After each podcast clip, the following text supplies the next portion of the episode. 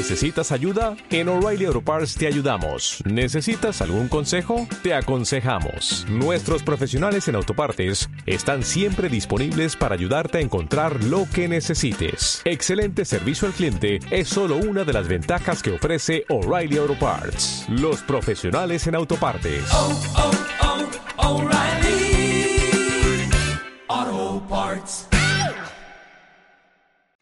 Las 10 y 10 eh, minutos, el pasado lunes nos preguntábamos por la influencia del deporte en la imagen general de España. Hablábamos con Mario García, que es uno de los asesores de comunicación de la agencia Comunicar es Ganar. Les emplazábamos a que pasaran por nuestros estudios para hablar de varios proyectos que ya son una realidad y dicho y hecho, aquí están. Mario García, ¿qué tal? Buenas noches. Hola, buenas noches. Un placer recibirte aquí en nuestros estudios. Encantado. Y también a Yuri Morejón, que es uno de los socios de esta empresa. ¿Qué tal? Buenas noches. ¿Qué hay, Emilio? Buenas noches. Bueno, decía que tenéis varios informes eh, con dos temas importantes, ¿no?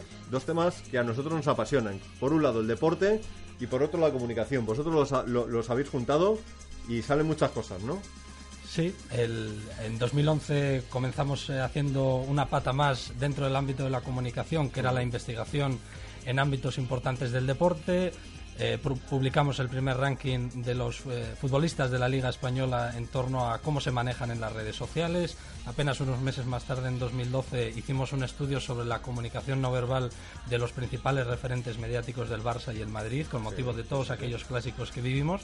Y en 2013 fuimos un paso más y quisimos analizar cómo comunicaban, cómo gestionaban eh, toda esa cantidad de información que generan los 20 clubes de la Liga BBVA. Bueno, eso en cuanto al informe. Enseguida vamos a hablar de él, porque además ya como hablábamos con Marta, pues tenemos unos invitados esperándonos en Georgia, donde hay alguna hora más ¿no? de diferencia. Pero, eh, ¿por qué Georgia? Bueno, porque eh, vamos a hablar también, uno de los informes que habéis hecho, Mario, es sobre el fútbol ruso y sobre la importancia de lo que empieza a moverse ¿no? en todo ese mercado del que antes era la Unión Soviética y que, bueno, pues empieza a haber dinerito, ¿no? Ahí. Sí, desde luego. Eh, eh, en concreto es un documental, eh, es mm. un proyecto, sobre todo toma forma de, documental, dura 20 minutos y desde luego nos había llamado la atención, contestando un poco a tu pregunta, ¿por qué, ¿por qué Rusia? Evidentemente es un mercado emergente, cada vez son más los deportistas que están traspasando esas fronteras cuando esto históricamente no había sido así y creo que responde un poco, y luego hablaremos con motivo de la charla, a esa dimensión social, estratégica, cultural que tiene actualmente el deporte y concretamente el fútbol para, hacerlo. Bueno, pues vámonos, vámonos a Georgia, donde ya nos están escuchando nuestros ah, primeros invitados a través de la línea telefónica. Allí está Gerard Zaragoza, es el entrenador de un conjunto georgiano que se llama Torpedo Kutaisi. Hola Gerard, ¿qué tal? Buenas noches. Buenas noches. Bueno, lo primero, gracias por atendernos. Eh, creo que tenéis tres, tres horas más allí, ¿no? Dos horas más. Dos horas más. Bueno, habéis jugado Partido de previa de Europa League. ¿Cómo ha ido? Hemos jugado eh, hoy contra el Silina en casa. El Silina es de, Eslovaquia. Eh, la verdad es que no ha ido muy bien porque hemos perdido 0-3. Sí. Eh, bueno, hemos estado hasta el minuto 60-0-0. Hemos tenido nosotros las ocasiones y, la pelota no ha entrado y nos han metido el 2-0-1. Y estamos hablando de un equipo que hace solo dos años jugó Champions. Seis jugadores jugaron en ese equipo eh, jugaron contra el Chelsea y contra el Marsella y demás, y la verdad es con, con mucha experiencia. A parir del 0-1 nosotros nos hemos ido abajo. Bueno, precisamente eso es a lo mejor lo que le falta un poquito al torpedo Kutaisi, ¿no? que es tu equipo, donde realmente ya el mérito es estar jugando esta previa. Y, desde luego para, para un equipo como, como, este, porque anteriormente tú estabas ah, en otro equipo que es el primero al que, al que llegaste a la Liga de, de Georgia. Cuéntanos cómo fue el, el, que llegaras tú allí. Bueno, pues eh, el año pasado yo terminé contrato con el español, en, los cadetes del español, y allí estaba desde hacía tres, cuatro meses trabajando mi compañero Alberto. Eh, nosotros hace muchos años que nos conocemos y me dijo de venir para aquí, de hablar con el presidente del Lokomotiv Tbilisi, que bueno es un equipo histórico de aquí que llevaba un par o tres de años en segunda división y que bueno querían intentar subirlo. Entonces, nada, me vine para aquí, hablé con él, le gustó mi forma, bueno, el proyecto que nosotros le planteamos y demás, y me puso como director deportivo. Ah, y nada, a las Al mes o así, el, presidente decidió echar el, entrenador, ponerme a mí, y, y junto con Alberto, pues desde noviembre empezamos eh, a, llevar el equipo y nada, hasta mayo, sin perder ningún partido, lo cual nos hizo quedar segundos en liga y el, el torpedo se fijará en nosotros. Alberto Berrocal, ¿qué tal? Buenas noches. Muy buenas noches. Así que tú eres el culpable de que Gerard esté en Georgia. Bueno, en parte sí y también a su, a su valor por, por venir aquí a probar y, a ver, y a ver qué ocurría. Hmm. Bueno, ¿cómo, ¿cómo fue el que tú te marcharas allí? Pues, pues mira, eh, yo estaba buscando equipo eh, porque anteriormente había estado en Hong Kong el año pasado, anteriormente en Salamanca, estuve en segunda división. Y bueno, y por medio de, un amigo que, había estado aquí tres, cuatro años, hace tres, cuatro años trabajando en el Locomotiv Tbilisi, eh, el presidente le llamó que necesitaban un probador físico para, bueno, para iniciar un proyecto con chavales jóvenes y, yo lo quería enfocar ya con, con, un entrenador de, España que también tuviese los aspectos físicos y demás. Me llamaron y bueno, y me sedujo la idea, eh, vinimos a probar simplemente por el verano, a ver si y a mí me gustaba, yo estaba cómodo aquí, ellos también se adaptaban a mí y la verdad es que todo fue muy bien y mira, continué todo el año. Oye Alberto, cuéntanos, ¿hay muchas diferencias a la hora de preparar un jugador en una liga como la española respecto a la que a la que estáis vosotros ahí en Georgia? Pues básicamente básicamente no, lo que pasa es que hay diferencia en, en, la, en, lo que es la liga, la liga española es muy fuerte y la liga georgiana pues es mucho más floja que la liga española. Y, en eso los jugadores, pues las exigencias físicas no son las mismas, lo que pasa, eh, aún así eh, son deportistas. Y básicamente eh, tenemos que prepararlos al, al, máximo de las posibilidades que hay. Y es más, el, el, club donde empezamos el año pasado en Locomotiv, tanto como el Torpedo ahora, son dos proyectos con futuras estrellas, futuras promesas del fútbol georgiano, pues estamos hablando de que tenemos plantilla de chavales eh, de, nacidos en el año 95, 94, que son la base de la selección sub-17, sub-19 de esta nación, que la verdad es que están consiguiendo logros de que no habían hecho antes, que era eh, llegar a, a fases finales de Eurocopa, como la que van a disputar eh, dentro de dos semanas, de, nuestros jugadores con la selección nacional sub-19. Bueno, Gerard, he leído en algún sitio que los presidentes del Torpedo y del Locomotiv son muy amigos y que os habéis llevado varios jugadores para allá, ¿no? Para vuestro proyecto. Eso, eso aquí en España sería impensable, ¿no? Sí, lo que pasa es que ellos, eh, pues bueno, tienen un holding de empresas, trabajan juntos y demás, y la verdad es que gracias al, al, presidente del Locomotiv pues también nos salió esta oportunidad. La idea del presidente del Locomotiv es lo que os ha explicado Alberto, mm, jugadores de, de 18, 19, 20 años que, que, bueno, la verdad es que lo están haciendo muy bien con, con la selección nacional de, de, sus edades y lo que quieren es seguir formándolos para que estos jugadores lleguen al equipo nacional y, que el equipo nacional pues intente mm, llegar un poco en cotas más altas de lo que, de lo que están. Una cosa, eh, ya que estamos hablando de, comunicación también con, con, Mario, con Yuri, con, los socios de Comunicar es Ganar, eh, supongo que uno de los problemas a la hora de emprender una aventura de este tipo es comunicarse, ¿no? Con, pues, con los jugadores, con el resto de compañeros, ¿no? Sí, a ver, eh, yo anteriormente a esto había trabajado en la Academia Spire para, para África y, y allí pues tú, quieras o no, pues ya tuviste que, que, ponerte a hablar con jugadores pues en inglés, en francés mm. y demás.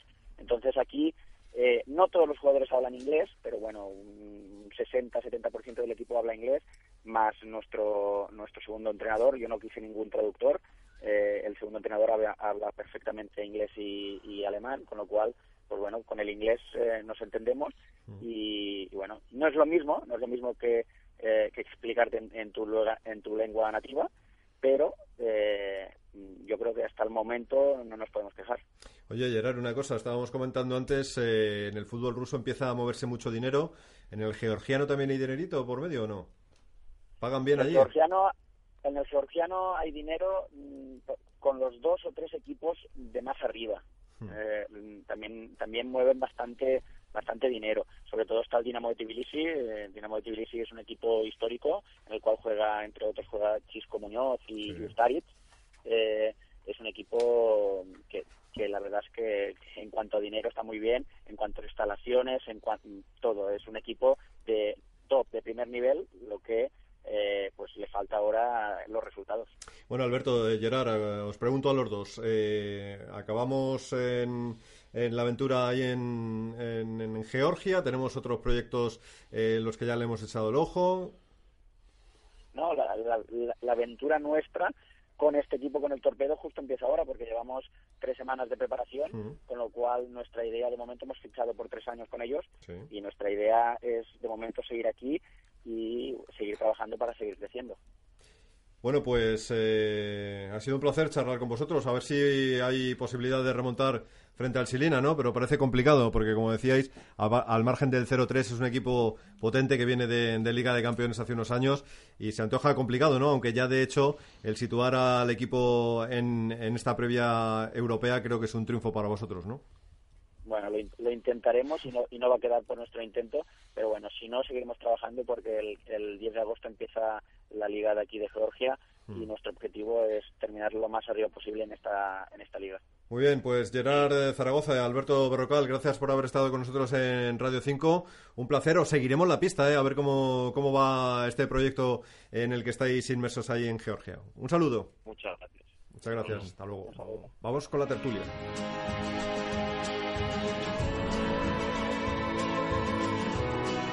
La opinión en zona mixta.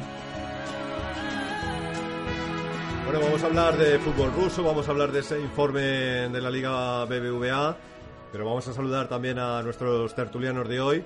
Mariano Calleja, corresponsal político del diario ABC. ¿Qué tal? Buenas noches. ¿Qué tal, Emilio? Buenas noches. Graciano Palomo, buenas noches de nuevo.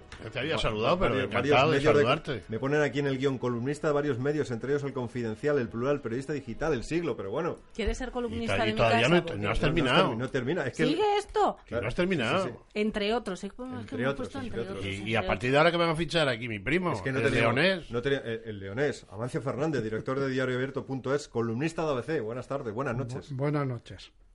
¿Qué tal? Muy bien. ¿Le, vas a contratar? bueno, en fin, si, se deja, si se deja. Pues a buen precio, Amancio. Estáis negociando el fichaje. Eso es. Oye, Emilio, qué gente más curiosa siempre entrevistas. ¿Has visto? Intentamos rodearnos. Mira, eso es lo que tiene que hacer la gente. rodearnos de gente que Están buscándose la vida. Porque, claro, fíjate, Torpedero Tucumán, este, ¿cómo se llama? ¿Torpedero?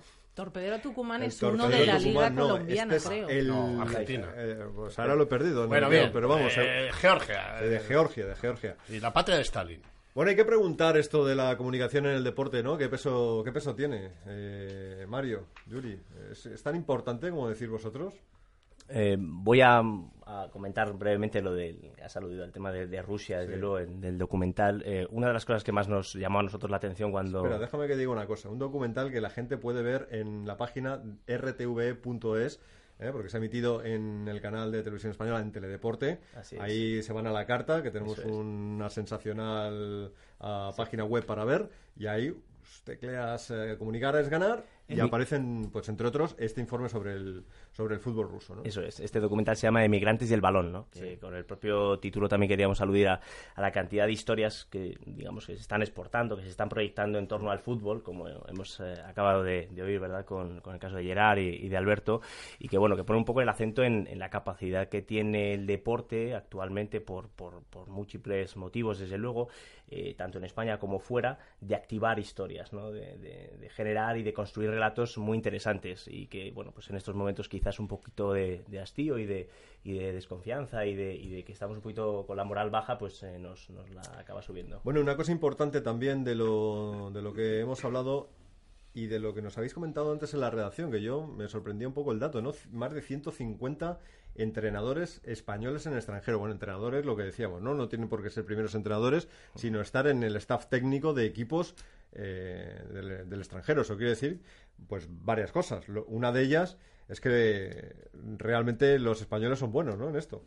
Yo creo que estamos en un momento de fuera complejos. Eh, desde hace 10 años eh, los estudios vienen diciendo que bueno, hemos pasado ya este momento de la leyenda negra, que nunca ganábamos, no solamente en el fútbol, sino en otros aspectos, este componente un poquito eh, trágico que teníamos de no vamos a llegar, no vamos a ganar, eh, y desde luego eh, esto ha cambiado. La generación de hoy, yo creo que se atreve a, viajar, el caso de, Georgia, del, torpedo Kutaisi es un ejemplo, desde luego en el caso del, del CSK o del Spartak de Moscú, que fueron los dos, digamos, equipos donde nosotros centramos el, el documental también con componentes o deportistas españoles, pues son una prueba de ello, que son capaces de ir a llegar allí con una mochila, prácticamente sin hablar ruso, que no es especialmente un idioma fácil, y eh, como comentaba eh, Javier Noya, en una noche elaborar una lista de 100 palabras y al día siguiente ser capaz de escupirlas a los jugadores para tratar de componer una comunicación, ¿no? y eso es muy interesante a nivel cultural, a nivel, luego, de comunicación, a nivel social. Bueno, empieza a haber tanto dinero en el fútbol ruso como dicen, es todos los magnates que empiezan a, meter ahí dinero, las, gasísticas, todo eso. Bueno, en el caso del Zenit, por ejemplo, eh, es una realidad, ¿no? Pero no sé si ha crecido lo suficiente la liga rusa después de, de tanto dinero que haya metido, ¿no? Eh, creo que tienen aspectos positivos, desde luego la salud financiera o la salud económica que, a la que alude desde luego es, pero no en todos los clubes. Cuando hablamos de, dinero probablemente estamos hablando de dos, tres equipos, entre los que seguramente que, tenemos todos pues el Ansi eh, o el Zenit, eh, pero no, no es la realidad de todos los equipos. ¿no? Y cuando viajas y tienes ocasión de, estar con, a, 20 kilómetros y te das cuenta de las mm. enormes dificultades que tiene pues desplazarte a los sitios, ves otras realidades muy distintas ¿no? de, Rusia, ¿no? En el caso de, Moscú. En el caso, por ejemplo, me acuerdo de las ciudades deportivas, eh, tardabas casi dos horas y pico en llegar a una ciudad deportiva que estaba a 20, 20 y tantos kilómetros, eh, tráficos, congestión.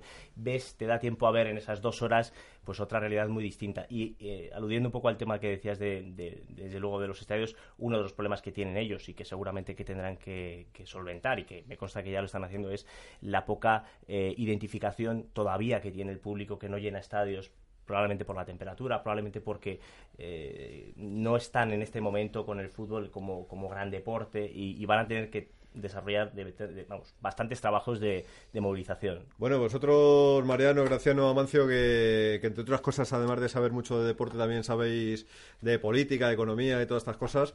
Eh, esto que está contando Mario al final nos suena a muchas cosas, ¿no? Emigración, mm. eh, dinero de la ex Unión Soviética, en fin, que, el fútbol no parece que sea un campo aparte, ¿no? De las cosas que ha dicho con talento y capacidad expresiva, eh, yo le quería hacer un apunte sobre todo lo que ha dicho al comienzo. Dice, bueno, que ahora, es que ahora en, los rusos, por entendernos, los deportistas rusos de élite traspasan fronteras. Y es que antes antes estaban cerradas, es decir, como que hasta hace poco, eh, eh, la caída del muro hace 20 años. Y lo que más me ha interesado es, eh, digamos, esa aportación, ese input de que también en el deporte, el fútbol básicamente, pero en muchos, los, los profesionales españoles del fútbol, en este caso el deporte, yo tengo mi idea luego sobre las obscenidades de, de los grandes clubes, en fin, todas esas cosas y yo creo que es un dato extraordinariamente positivo, pero es que está lleno. Mira, yo estaba oyéndote y recordaba que yo visité poco antes de la, de, la llegada de... No, había llegado ya Gorbacho, pero todavía no, no se había abierto aquello, todavía era un, una jaula, ¿no? Y concretamente en Bucarest, y todavía vivía Ceausescu. Y, y yo fui a ver a Ceausescu, es decir, a hacerle una entrevista para el, la agencia EFE. Y en el principal hotel que había allí, mm, bueno, pues te atendían, estaba la seguridad, en fin, la KGB de ellos, en fin, todas esas cosas. Pero todos me preguntaban por Santillana. Nadie me preguntaba por el primer ministro español, ni por el rey. No sé y, dije, joder, aquí hay un, hay un filón, ¿no? Que es ahora, por lo que estáis contando, se está sustanciando. Y eso, pues tal y como estamos, pues es un, es un dato extraordinariamente positivo. Bueno, a lo mejor no han cambiado tanto las cosas, ¿no? Lo único que ha cambiado es el escenario, ¿no? Porque si te vas a otras partes del mundo hoy te preguntan por Iniesta o por Cristiano. Sí, bueno, y esa es otra, y termino ya, dejo a los, a los colegas. Eh, hace poco estuve en Chile y me quedé asustado porque del, del conocimiento de nuestras estrellas, ¿no? Eh, básicamente el Barcelona porque ahí juega el chileno este, o jugaba, no sé si... Alexis, no sé si va a seguir mm. jugando. Bueno, pues eso es un input y también es un valor, ya que tenemos aquí un, un gran periodista económico, eso también se puede poner en valor económico, ¿no? Y supongo yo que el dinero, que en algunos casos son grandes cantidades, pues tampoco se van a quedar ahí en Tbilisi. Ya ves tú qué hacemos en Tbilisi con dos millones de euros, sino que de una manera u otra pues aportarán a, nuestro país. Efectivamente, uno de los de las grandes eh, eh, historias de la internacionalización de España, de la economía, es el deporte. Es el deporte y los deportistas españoles. Eh, de, calidad interna y desde luego de proyección internacional. Y esa es una realidad, como es una realidad el que tenemos magníficas em, empresas internacionales, el que la economía y la propia sociedad española es mucho más internacional, el que tenemos científicos en Estados Unidos, en Gran Bretaña, en Alemania, el que tenemos el arte otra vez. Eh, estamos, España está otra vez abierta al mundo y probablemente sea dentro de la tristeza interna una de las grandes alegrías. Y ahí sí que os quiero hacer una pregunta. De verdad, la comunicación, en casi todo, yo creo por encima de, todo, en, la información y en la comunicación, la comunicación es bastante, bastante, desde mi punto de vista, bastante deficiente en todo lo que es el deporte, no ya en el fútbol. En el fútbol probablemente haya más desinformación que información, pero en el mundo del deporte, lo que es la comunicación hacia la sociedad, de las realidades es bastante mala, por no decir deficiente. No sé, me gustaría Déjame que apostille solamente un dato para lo que estás diciendo, para apoyar lo que estás diciendo. Dice, sobre el informe que han hecho de la Liga BBVA, el 90% de los entrenadores y presidentes de clubes de fútbol de la Liga BBVA, de Primera División, no fija ni marca directamente el mensaje de sus jugadores en los medios. Sí, es verdad. Eh, eh, todos los 20 clubes que hay en la Liga eh, BBVA, seguramente cuando hemos hablado con, con, más de uno de ellos, todos coinciden en que Barça y Real Madrid copan la, la, mayoría de los espacios en televisión, en radio y en, y en prensa. Y generan muchísima información, en todo caso, los 20 clubes de, la primera división pero también estaremos de acuerdo en que hay una gran diferencia entre comunicar mucho y comunicar bien. Y lo que muchas veces nos hemos encontrado en los clubes de primera división son estructuras de comunicación que no van acorde con los presupuestos que manejan esos, esos clubes. Apenas una o dos personas encargadas de eh, informar públicamente de lo que hace ese club. Eh, estructuras donde las personas rotan cada muy poquitos años, por lo tanto no deja que un proyecto de comunicación se asiente. A veces hasta incluso vemos que no se acaba de diferenciar lo que es el trato diario con la prensa, es decir, una jefatura de prensa, con lo que es la dirección de comunicación, que es una visión mucho más estratégica de la comunicación de un, de un club. Por lo tanto, lo que hemos intentado con este, con este estudio es poner en valor la necesidad de profesionalizar eh, unas estructuras de clubes con grandes presupuestos, mm. con gran difusión en los medios, pero que quizás a veces en la manera de comunicar no son todo lo eficientes que Sí, pero lo que decía lo que decía Mancio, ¿no? Porque un mundo tan profesionalizado como el del deporte no tiene una estructura comunicativa. Cada vez lo empezamos a ver más, es cierto, con los deportistas. Seguramente si hay algún deportista que nos está escuchando, eh, son conscientes de que tienen apenas 12 o 15 años de vida profesional, es decir, es lo que les va a durar con independencia de que hoy militen en un club y mañana en otro. Empiezan a ser cada vez más conscientes, no solamente por la eh, irrupción eh, de las redes sociales, sino por también eh, bueno, pues todo lo que suponen las acciones sociales de los, de los deportistas, que su labor no está únicamente en meter goles o en conseguir medallas o títulos de liga, sino que su labor cada vez más, y nos miramos en el espejo también de Estados Unidos, está también en tratar con otros públicos, los aficionados, por supuesto, los medios de comunicación, los patrocinadores, las autoridades públicas, la comunidad deportiva. Es decir, que cada vez más son conscientes y de ahí vemos eh, formas de comunicar como la de Nadal, como la de Gasol, como la de Iniesta, como la de otros tantos deportistas españoles, referentes en todo el mundo, como comentabais, que son conscientes de que la comunicación importa y más allá de su tarea en el campo o en la cancha, están empezando a comunicar, a dar contenido a los medios de comunicación y a trasladar una imagen que al final les hace convertirse no solamente en referentes sociales en un momento de crisis política y económica, sino también en héroes sociales, digamos, para muchas eh, personas. ¿no? no sé si habéis hecho algún tipo de prospección de lo que puede reportar una buena comunicación a un deportista. O sea, el, valor que un deportista tiene, como estaban mencionando, por ejemplo, Rafa Nadal, Pau Gasol y tal, eh, si esta gente llevara una mala comunicación, eh, ¿qué supondría a la hora de perder crédito o a la hora de ganarlo? Esa es una de las eh, primeras eh, preguntas que cuando estás con una entidad, con un club, con un deportista, lo primero que te hace, ¿para qué la comunicación? ¿Qué gano yo? soy el Real Madrid, soy el Club Barcelona, formo parte de los cinco, siete primeros equipos de fútbol, baloncesto, ¿para qué, no? Eh, nosotros siempre planteamos, bueno, precisamente este, este, tipo de equipos suelen trabajar, por lo menos tienen esa conciencia, eh, sensibilidad en estos temas. Existe otro 60, 70% de equipos eh, que probablemente, como decía Graciano, bueno, pues no tienen la capacidad, no tienen un Cristiano Ronaldo, no tienen un Messi, no van a meter cinco goles, no van a aparecer en las portadas de los periódicos. ¿Qué hacemos con, con estas personas, con estos clubes, para generar valor, para, para que estén ahí? Precisamente esa ese tipo de, público el que tiene que ser cada vez más consciente de, que tienen que generar historias que tienen que anticiparse a lo que, bueno, al no tener un cristiano que va a meter cinco goles, pues tienes que hacer algo para copar una portada, porque si no estás, no existes, si no existes, ningún patrocinador te va a llamar, ningún medio de comunicación te va a hacer una entrevista y probablemente pues acabes desapareciendo, ¿no? No, pero además, eh, bueno, la importancia del deporte en general eh, para la marca España en el exterior yo creo que es fundamental. Es decir, no, lo vamos a descubrir ahora y más en, esta crisis económica. Eh, claro, tienen que acompañar los resultados también, que están acompañando en los últimos años, que eso es, eh, eso es fundamental. Eh, pero, en fin, la marca España a través del deporte, o el deporte a través de la marca España, llega a Chile, pero llega también a Colombia, donde siguen perfectamente, siguen la Liga Española desde el primer partido hasta el último, llega a China, llega a África, eh, es decir, llega al mundo entero. Eh, el, deporte y en concreto el, fútbol, la Liga Española llega, llega a todas partes.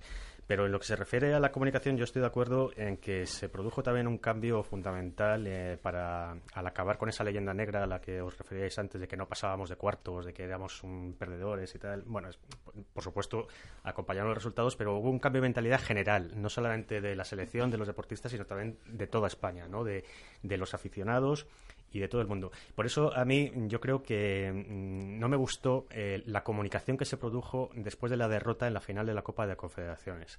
Es decir, fue un mensaje negativo, decir, se ha acabado un ciclo, eh, se acabó lo bueno, ahora empieza una nueva etapa. Yo creo que eso no es positivo, es decir, yo creo que, no sé si estáis de acuerdo, que se tenía que haber comunicado mejor y decir, la Copa de Confederaciones es lo que es, seguimos siendo campeones del mundo, seguimos siendo los campeones de Europa y, en fin, esto es una copita que hay ahí que tiene su importancia, pero seguimos siendo los mejores del mundo. Y ese mensaje no se trasladó no se trasladó. Y volvimos otra vez a las andadas. Eh, sí, coincido contigo, Mariano. Eh, creo, creo, vamos, no tengo la, la respuesta al 100%, pero creo que en el fondo en parte todavía no nos hemos desprendido de todo este sentimiento, nos vamos desprendiendo, pero llevamos tanto tiempo con este traje que a nada que perdemos un partido, a nada que tal, de repente volvemos un poco a refrescar estas ideas, a ver, a ver si esto ha sido un espejismo y demás. Por encima de eso, que bueno, eh, en cuanto a la cobertura que se dio, que yo no sé si te refieres igual a la cobertura por parte de, bueno, pues de toda la, de la sociedad, medios de comunicación, incluso eh, algunos jugadores, está eh, otro aspecto interesante e importante, como es el hecho de, de, poder comunicar y hacer cierta pedagogía, ¿no? con todos los actores que forman parte de este mapa que es el deporte, desde luego instituciones, medios, eh, también ciudadanos, para que entiendan que no se puede ganar siempre. Los propios deportistas, entrenadores te lo dicen, es que esto es, esto es maravilloso porque es fruto de un buen trabajo, pero podría existir un muy buen trabajo y perder una final. Eh, lo que se nos mm. tiene que exigir es que seamos conscientes del legado, seamos buen ejemplo, trabajemos bien, exactamente lo que, bueno, lo que muchos deportistas ya, ya están haciendo. Sí, eh, Mariano yo creo que lo apuntaba con certera y me estaba acordando ahora de un titular de un, de un periódico deportivo eh, que yo creo que fue el que mejor eh, sustanció el 80% del ser que hubo.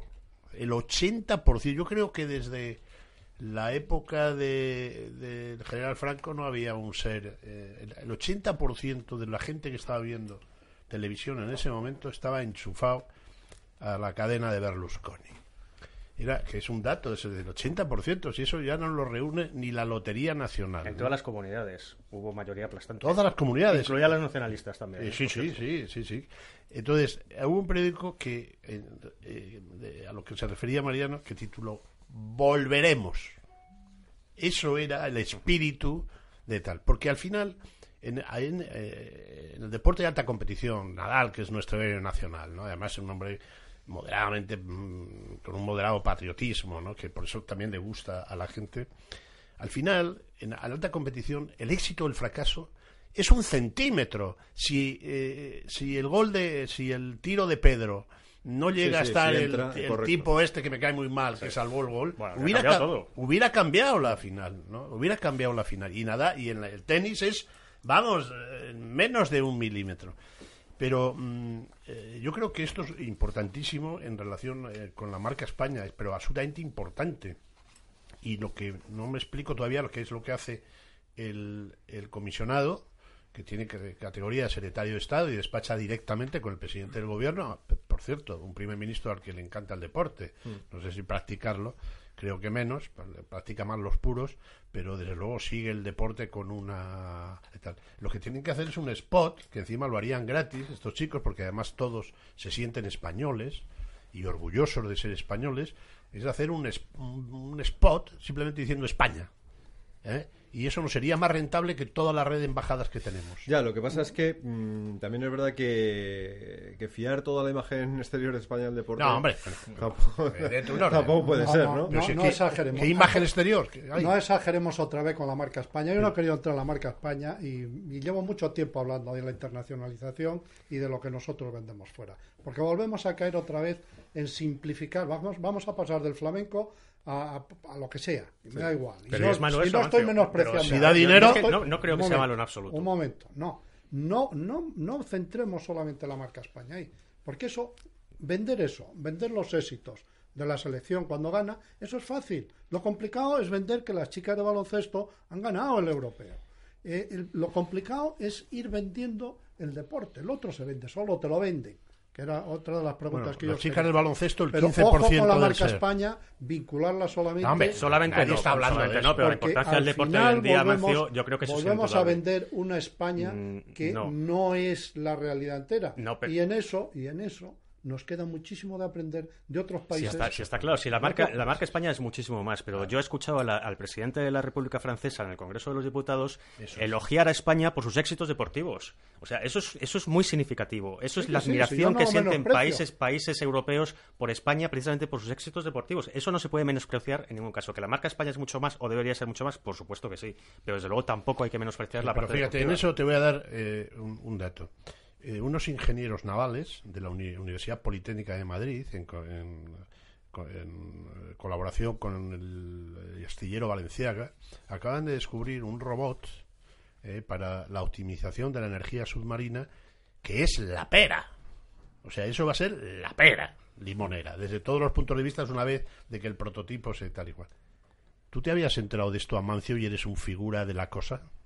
No. Bueno, pero fijaros una cosa, fijaros una cosa y nos estamos quedando... Nos estamos, hablando de deporte, estamos, hablando de deporte. bueno, pero como nos estamos quedando sin tiempo, esto que comentas, Graciano, a mí me parece importante, ¿no? Porque según estáis hablando todos, eh, yo estoy pensando, estamos hablando de deporte, pero en el fondo lo que estamos hablando es de comunicar, ¿no? Quiero decir, cuando un deportista quiere vender su logro, necesita a alguien que ponga en escena pues que ha logrado tal cosa. Cuando un político quiere vender su mensaje, necesita a alguien que coloque en los medios su mensaje. Y en el mundo económico supongo que será igual. O sea, en definitiva, lo que se trata es de saber colocar mensajes, ¿no, Mario Yuri? De colocarlos y colocarlos bien, y colocarlos yo decía. Porque cuando gana la selección es fácil. Claro. Lo complicado es, vender ese mensaje. Que luego evitaría lo que ha pasado, que apuntaba muy bien Mariano, la Copa Confederaciones. Es decir, es hacer comunicación, no lo que se le ocurra al primero que pasa. Pero son receptivos, son hay receptividad a vuestro vuestro empleo, supongo, a vuestro trabajo. Sí, sí, cada vez más. Nosotros que nos dedicamos a la comunicación, con independencia de que España gane un mundial o obtenga X medallas de oro o incluso pueda albergar unos Juegos Olímpicos, es decir, por encima de un gran éxito deportivo o de un gran evento deportivo, que eso únicamente, y lo pongo entre comillas, solo te garantiza notoriedad, visibilidad, es decir, estar en muchos medios de comunicación, en otras palabras, que se te conozca. Hay algo mucho más importante, y es el gran paso, el punto de inflexión que hemos vivido con el deporte en España, es la manera de hacer las cosas, es decir, lo que se proyecta con esas victorias o incluso con esas derrotas. En España ahora parece que puede haber un modelo deportivo, una manera de hacer las cosas que con independencia de que mañana no haya Iniestas o Chavis o Casillas, hay una manera de trabajar y eso sí es exportable. Volviendo al tema que comentábamos antes de por qué hay tantos profesionales del ámbito del deporte que están cada vez más en otros en otros países y en otras ligas. ¿Por qué? Porque ya hay una forma de trabajar que incide en la reputación, en la influencia que empieza a tener España en estos ámbitos. Es decir, que de la misma manera que cuando nos dicen eh, un producto alemán lo asociamos a tecnología, a rigurosidad, o que un producto italiano al diseño o a la moda, o un producto norteamericano a la innovación, estamos o tenemos que tener claro qué es lo que España quiere exportar y a partir de ahora creo que los deportistas empiezan a ser cada vez más conscientes de que su tarea no, no está solamente en meter goles, sino que también tienen que trasladar un mensaje que vaya mucho más allá y desde luego que sin comunicación es imposible. Pues con ese mensaje yo creo que nos vamos a quedar, ¿no? Porque en definitiva es la pura realidad, ¿no? Comentábamos el otro día, lo decíamos Marta y yo, ¿no? Ya que hablabais de las chicas del baloncesto, pues la importancia también de tener un buen jefe de, prensa, ¿no? Eh, Kiko, que que estuvo con Martín, estuvo con las chicas y bueno, ni un solo problema, ¿no? Llamas sin embargo a otros medios de o sea, a otros jefes de prensa y ni siquiera te cogen el teléfono. Bueno, pues en definitiva también es una forma de, de saber cómo colocar un, un, producto más minoritario como es el del baloncesto femenino, ¿no? Y ahí, ahí sí que es importante. algunas personas han entendido el desafío y otras todavía están por verlo, pero vamos. Bueno, quiero cerrar con una cosa que tenéis aquí una alineación de, de lujo Organización en defensa, bueno, lo que sería una, una especie de defensa. Experiencia, estrategia, polivalencia, influencia, el doble pivote, ¿no? Diríamos. Gestión, accesibilidad, con tres hombres adelantados, notoriedad, imagen, innovación y en punta de ataque el mensaje, ¿no? Que supongo que es lo que hay que vender para que al final llegue a la portería contraria y se pueda colocar bien, ¿no? Es una especie de esquema que habéis organizado y que yo creo que es bastante este acertado, ¿no? Son 11 categorías en las que hemos querido estructurar buena parte de la información del estudio, que además recuerdo que se puede consultar en, en la página web de Comunicar es Ganar, el estudio de comunicación eh, institucional de la Liga BVA. Ahí son 11 categorías y otras tantas recomendaciones que yo creo que, merece la pena echar un vistacillo. Pues Mario García y Yuri eh, Morejón, os agradecemos mucho que hayáis estado aquí en Radio 5, en esta, zona, en esta zona mixta que recomendamos a todos nuestros oyentes que se pasen por rtv.es y os busquen ahí porque hay cosas realmente interesantes, eh, proyectos, cosas eh, relacionadas con la comunicación que tanto nos apasiona. Y nada, que ya sabéis dónde estamos para, para lo que queráis. Muchas gracias,